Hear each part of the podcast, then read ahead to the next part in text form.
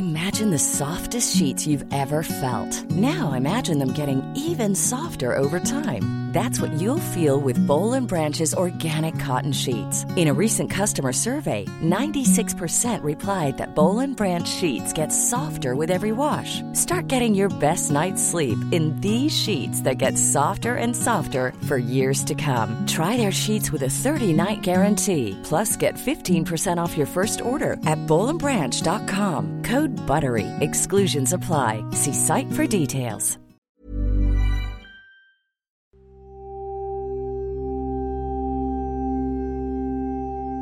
América para los americanos.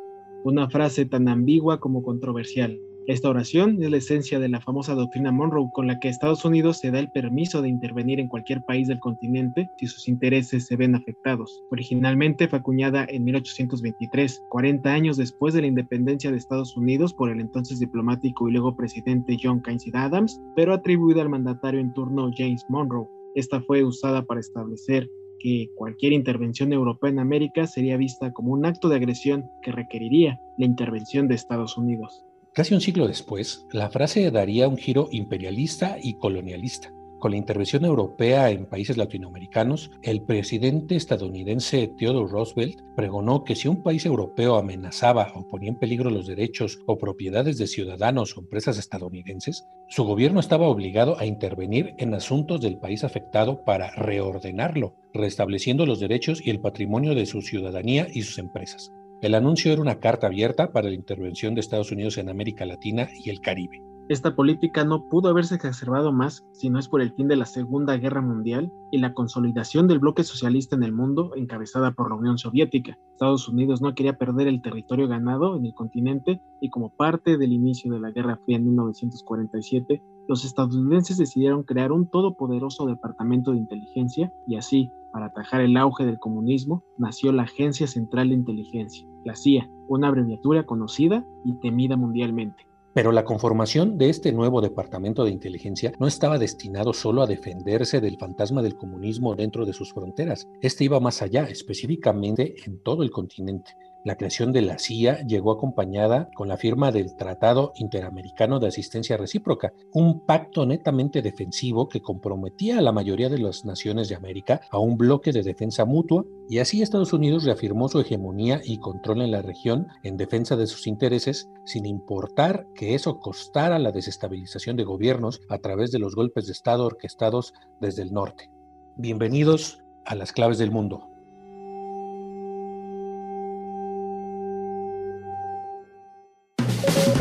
Las claves del mundo. El contexto internacional en Podcast OM.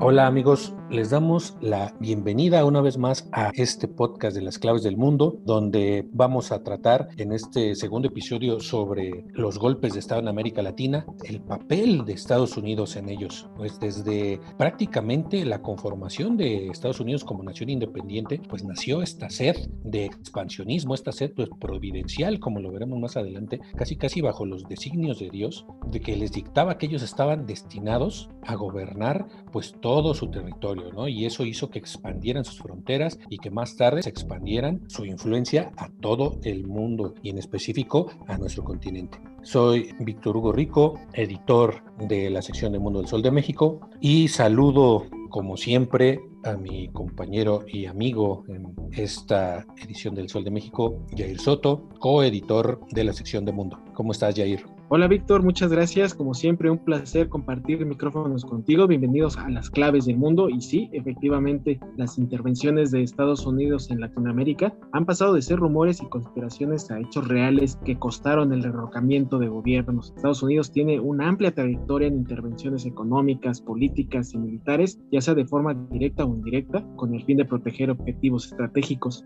Así es, el imperialismo quedó asentado desde el 2 de diciembre de 1820 cuando el presidente estadounidense James Monroe sentenció con la histórica frase América para los americanos, lo que ahora se conoce como la doctrina Monroe y que en adelante definiría la política de Estados Unidos para todo el hemisferio. Este cambio trascendental se hizo evidente en junio de 1826 en Panamá, El primer Congreso Panamericano fue convocado por Simón Bolívar con el fin de reunir a todas las naciones del continente, pero Washington no estaba a gusto con la idea de integración hispanoamericana y lo que ello podría ocasionar a sus planes expansionistas, así que su delegación se retiró, afirmando con ello la política aislacionista estadounidense. Ahora sabemos que lo que Monroe quiso decir realmente en su famoso discurso fue América para los estadounidenses, y es que por ya casi 200 años hemos visto al vecino del norte intervenir de diversas formas en los asuntos de casi todos los países latinoamericanos, desde el río Bravo hasta el Cabo de Hornos. En 1846 aparecería otra doctrina, utilizada ahora por el presidente James Polk, y que refleja la idea religiosa y providencial que los estadounidenses tenían de sí mismos. El término destino manifiesto apareció por primera vez en ese país en 1845 en la revista neoyorquina Democratic Review, en un artículo del periodista John L. O'Sullivan titulado Anexión y que entre sus principales líneas indicaba lo siguiente. El cumplimiento de nuestro destino manifiesto es extendernos por todo el continente que nos ha sido asignado por la providencia para el desarrollo del gran experimento de libertad y autogobierno. Es un derecho como el que tiene un árbol de obtener el aire y la tierra necesarios para el desarrollo pleno de sus capacidades y el crecimiento que tiene como destino. Después, en ese mismo año, y respecto a una disputa por el estado de Oregon que había entre Gran Bretaña y Estados Unidos, O'Sullivan señalaría en otro artículo, y esta demanda está basada en el derecho de nuestro destino manifiesto a poseer todo el continente que nos ha dado la providencia para desarrollar nuestro gran cometido de libertad y autogobierno. Así, el destino manifiesto invocado después por Polk fue la creencia de que Estados Unidos estaba destinado a expandirse del Atlántico al Pacífico y movilizó a todo el país en la expansión de la frontera mediante la compra de territorio como pasó con Florida y Luisiana, o mediante la guerra que costó a México casi la mitad de su territorio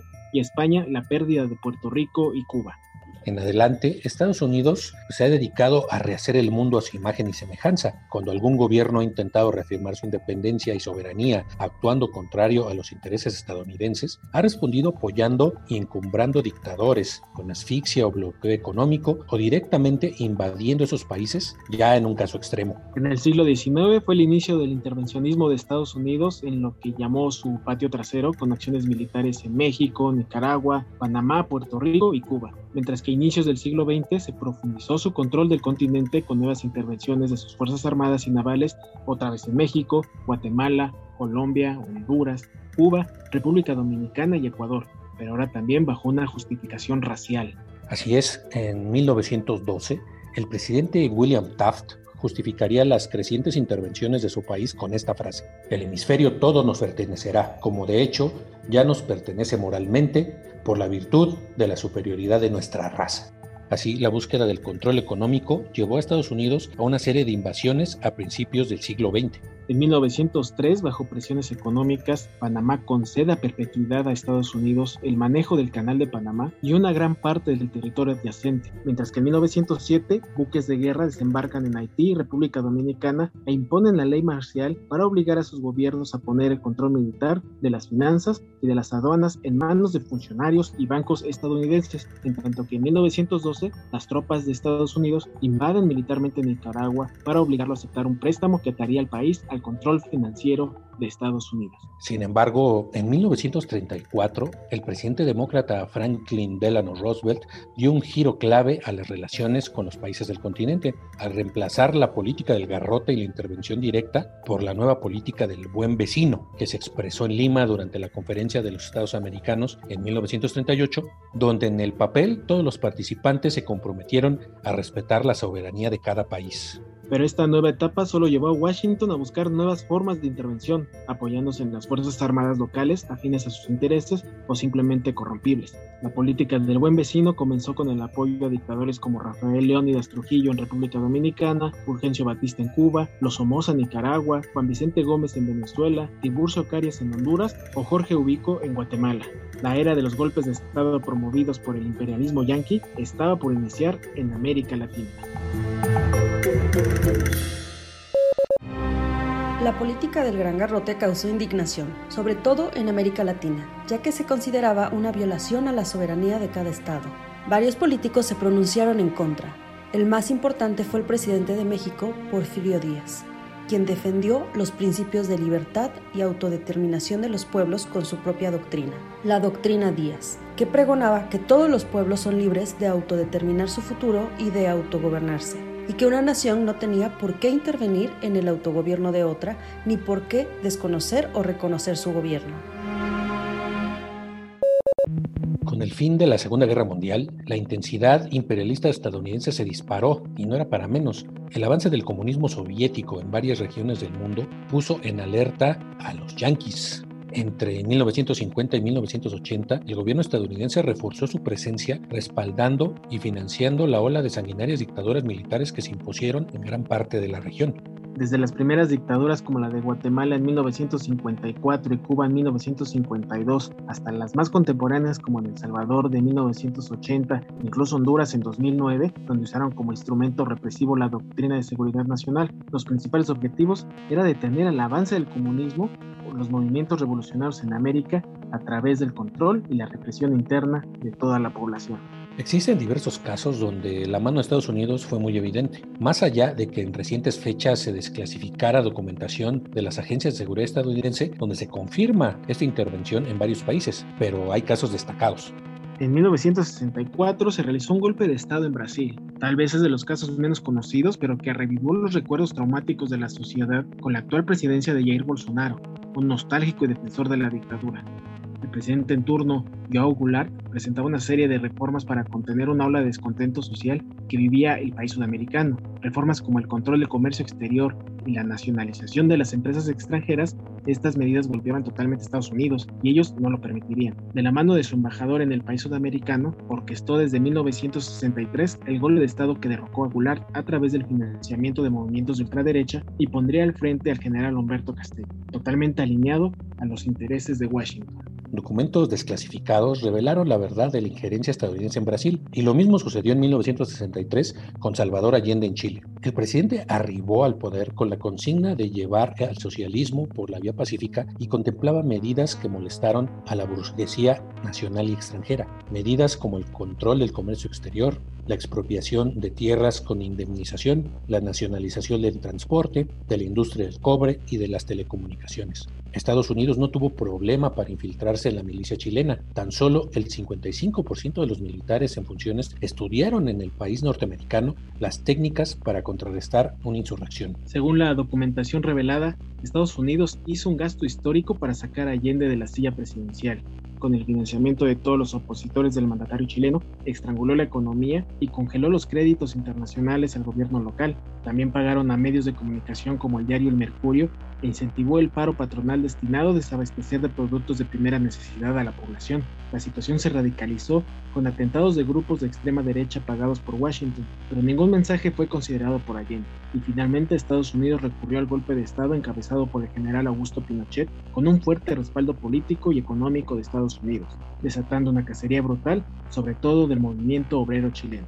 Luego del golpe, la CIA y la Casa Blanca instalaron en Santiago de Chile la base central de la coordinadora represiva que actúa sobre todo en Sudamérica, el Plan Cóndor.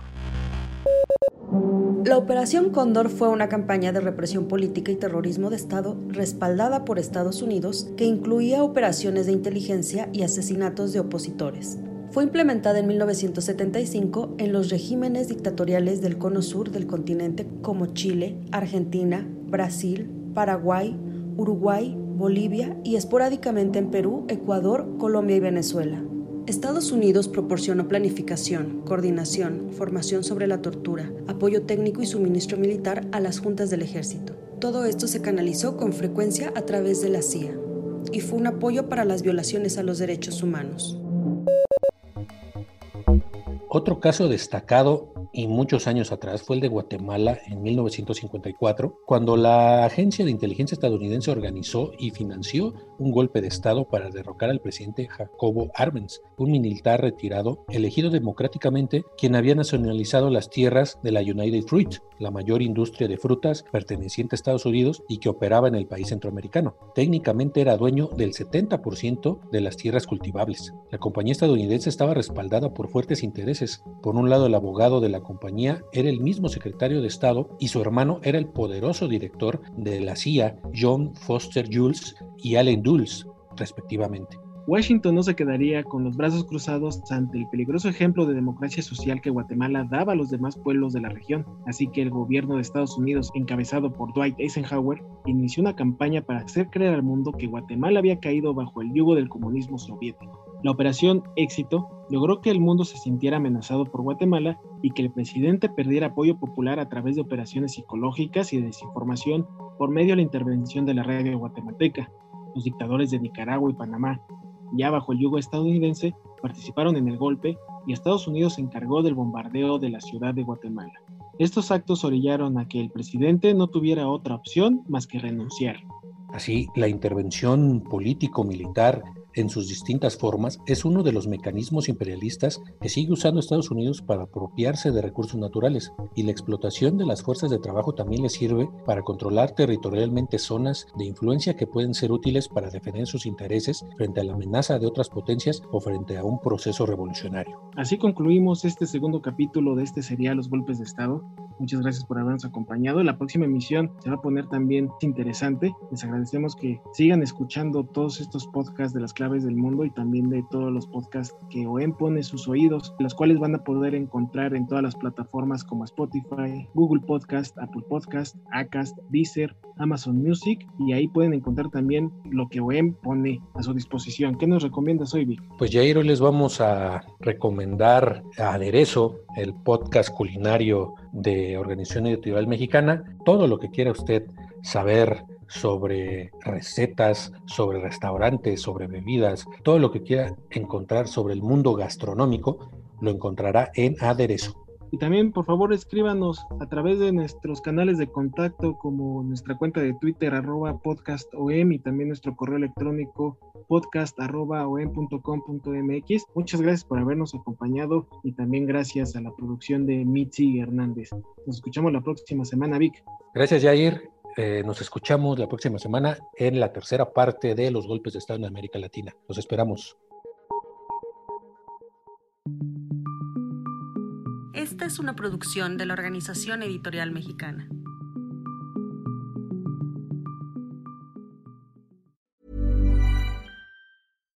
If you're looking for plump lips that last, you need to know about Juvederm lip fillers. With Juvederm Volbella XC and Juvederm Ultra XC, your lip look, whether it's subtle or bold, can last up to one full year with optimal treatment and no additional maintenance. Find a licensed specialist and see if it's right for you at Juvederm.com today. That's J U V E D E R M.com. Add fullness to lips in adults over 21 with Juvederm Volbella XC or Juvederm Ultra XC. Do not use if you have severe allergies or a history of severe allergic reactions, or if you're allergic to lidocaine or the proteins used in Juvederm. Tell your doctor if you have a history of scarring or taking medicines that decrease the body's immune response or that can prolong bleeding. Common side effects include injection site redness, swelling, pain, tenderness, firmness, lumps, bumps, bruising, discoloration, or itching. As with all fillers, there's a rare risk of unintentional injection into a blood vessel, which can cause vision abnormalities, blindness, stroke, temporary scabs, or scarring. For full important safety information, visit juvederm.com.